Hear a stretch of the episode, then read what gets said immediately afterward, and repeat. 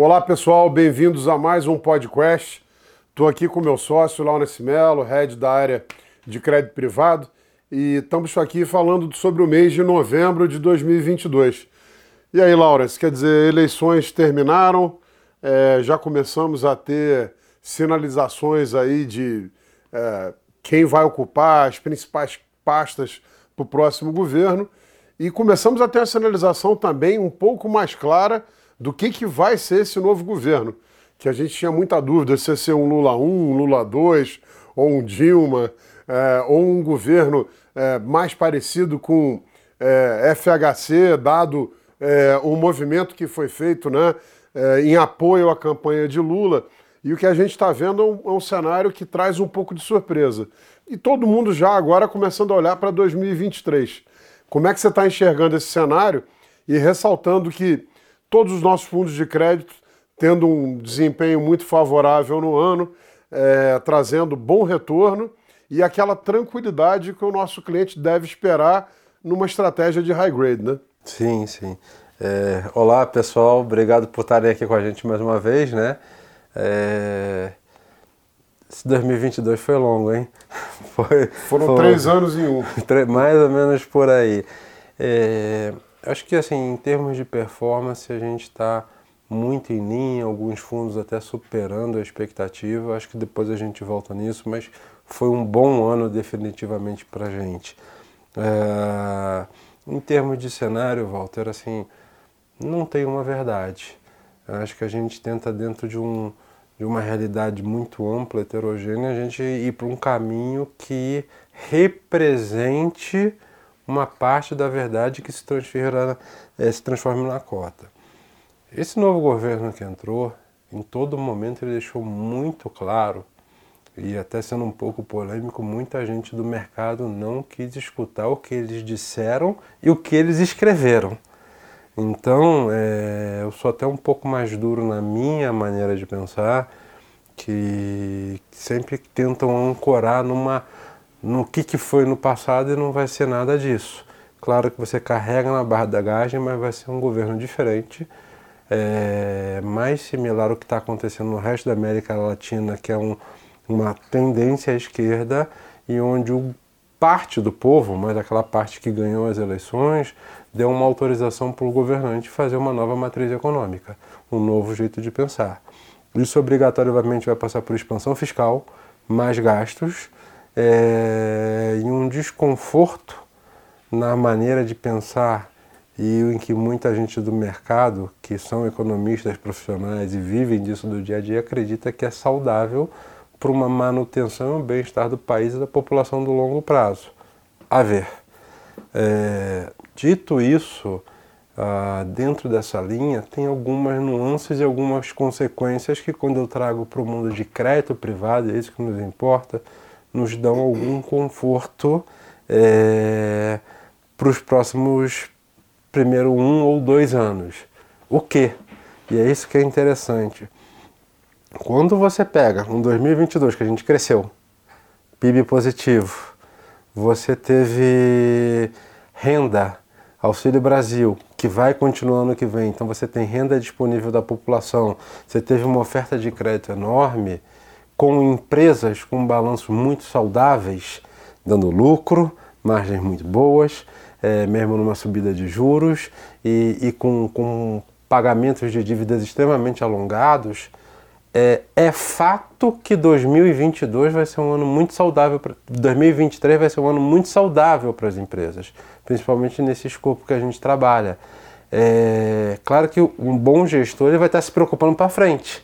Então você vai começar a ver ajustes e tudo mais, às vezes uma diminuição da margem, mas ainda entregando lucro, ainda dentro das expectativas, talvez reduzindo o investimento, mas você vai ter balanços saudáveis, resultados positivos.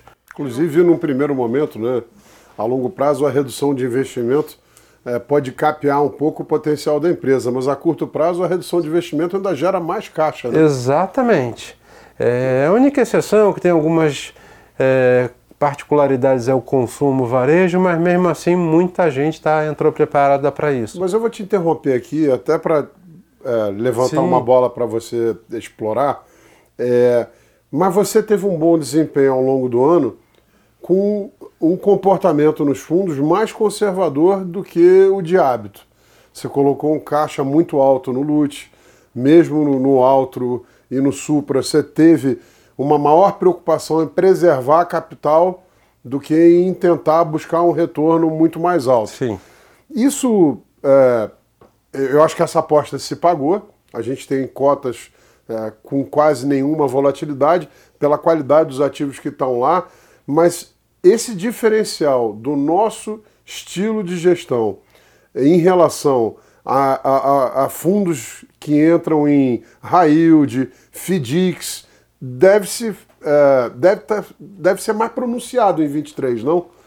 É, eu acho que esse cenário novo coloca empresas menos, menos capitalizadas, com mais dificuldade de acesso ao mercado de capitais, é, numa situação bem mais complicada que as empresas high grade. Essa não? pergunta é muito boa, porque ela tem uma nuance, né?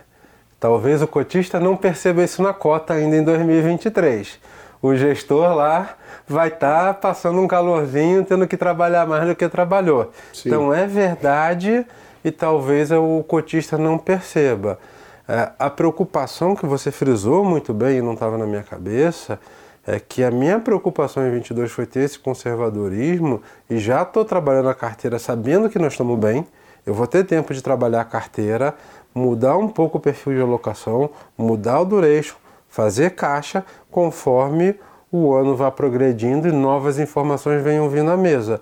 O que eu tenho é tranquilidade de estar na alocação que estou e saber que ano que vem quando eu olho, não tem nenhum evento macro mapeado que vá vir alguma coisa, um, aperto muito forte, brusco, como foi 2015 e 2016. Então essa sensação vai ser boa com juros que vai rodar muito alto. Então você vai ter uma classe de renda fixa e crédito privado ainda muito saudável, pujante em 2023.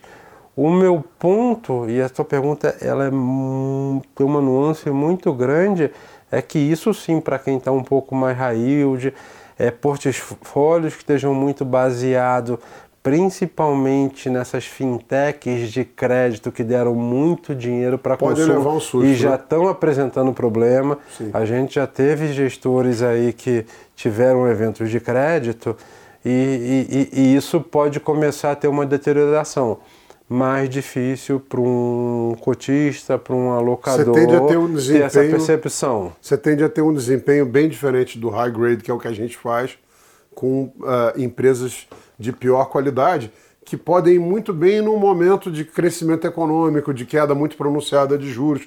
Eu acho que esse novo equilíbrio que a gente está falando, ninguém sabe exatamente o que vão ser os próximos quatro anos, mas a gente não está necessariamente apostando num descontrole fiscal absoluto. Não, mas um equilíbrio de mais gasto com mais impostos vai levar a uma taxa de juros final mais alta. Então talvez a gente não tenha aquela queda de juros que a gente estava olhando antes das eleições é, daqui até o começo de 24, né? Isso é bom para crédito privado. Isso é bom e com certeza o que você está falando é importante deixar o nosso ouvinte escutar que não necessariamente aquela empresa que está no high yield ela vai estar tá quebrando. Não. Só que aquela expectativa ou aquela taxa de juros que o gestor, o spread que o gestor deu para aquela empresa, ficou uma taxa cara ou seja, ficou uma taxa que não teria sentido você estar num fundo de high yield correndo aquele risco nessa situação Hoje da economia. Você teria que cobrar uma taxa bem mais você alta. Você cobra bem mais alta. Então você está mal alocado como gestor ou como cotista. Mas isso, Walter, não é verdade para todos os cotistas, não é verdade para todos os gestores. Depende de cada gestor como colocou seu portfólio.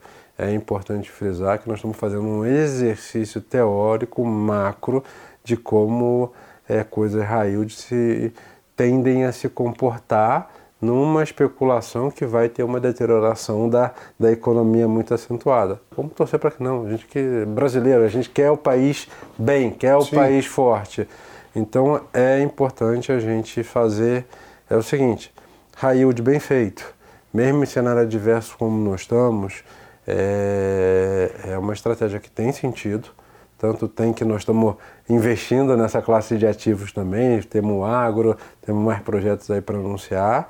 É... Mas depende aí muito da construção de boas garantias, alta colateralização. Setor que você está. Setor tá... que você está. Então, assim, é, uma, é, um, é um diferencial importante falar, mas é, eu acho que é importante a gente é, acho que ressaltar o crédito como um todo vai ter uma vida mais confortável no ambiente de 2023 do que a turma de multimercado ou que a turma de bolsa, né? Então assim, e, e câmbio. Então isso daí é fato, a gente está tranquilo. A nossa preocupação é o encaixe de 2024, 2025, essa continuidade aí do que, que vai ser. Então, levantando para vocês, é, acho que olhando para esse novo cenário, é, juros que vão ser um pouco mais altos que a gente imaginava antes das eleições ao longo de 23 e 24. A gente tem aqui nos fundos high grade uma alternativa é, de investimento com excelente retorno e baixíssima volatilidade, que vai dar muita tranquilidade né, para o nosso investidor final. Chamando a atenção aqui do Supra, né, que a gente tem falado nos últimos meses, é o único multimercado de crédito privado do Brasil.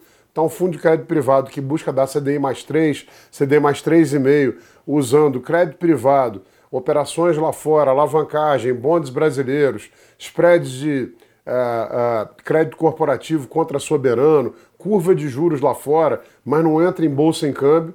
Uh, esse é um produto muito interessante. Desde o início da 175% do CDI, início em 2020, com um, um, uma volatilidade analisada em torno de 1%. Então, assim, você não vai ter dor de cabeça. E o Altro, né? Que aí é um fundo ainda é, mais conservador que o Supra e que a gente traz agora na versão de previdência privada lançamos tanto na plataforma da XP quanto no BTG. Você vai ter aí ainda o grosso da carteira de high grade, com um pouco de operações estruturadas, eh, e que ao longo do ano conseguiu trazer 112% do CDI eh, de rentabilidade. Então, assim, com juros tão altos, eh, não precisa correr muito risco para ter uma boa rentabilidade na carteira. E eu acho que aqui a gente tem produtos que são ideais para proteger o seu portfólio dá esse retorno que você espera sem susto ao longo do ano, né? Com certeza, assim, o autoprev eu acho que a gente batalhou para conseguir ter um produto de crédito privado uh, na carteira de previdência que podia fazer algumas coisas que os outros não tinham, não só na nossa casa como no mercado em geral. A gente conseguiu essa liberdade Sim, no é regulamento. Ele é bem pioneiro e assim é um fundo realmente que para uma previdência de longo prazo, a tua estratégia de, de renda fixa está ali, faz todo sentido mesmo. Esse produto tem um histórico do Altra de sete anos e vai ser revolucionário. E né? turbinado pelas vantagens que previdência privada Exatamente. traz, né? tornando o produto mais eficiente, inclusive com o prazo de resgate mais curto. Produto é D21. Fechado. É Maravilha. Isso. Isso aí, Gente, pessoal. Obrigado, feliz festa para todos e até o ano que vem. Bom Natal, bom ano novo. E aí em janeiro nosso novo podcast vai tratar aí sim das expectativas aí para os fundos em 23, dado o cenário econômico que vai estar ainda mais claro no começo do ano. Obrigado, Laura. Um abraço a todos.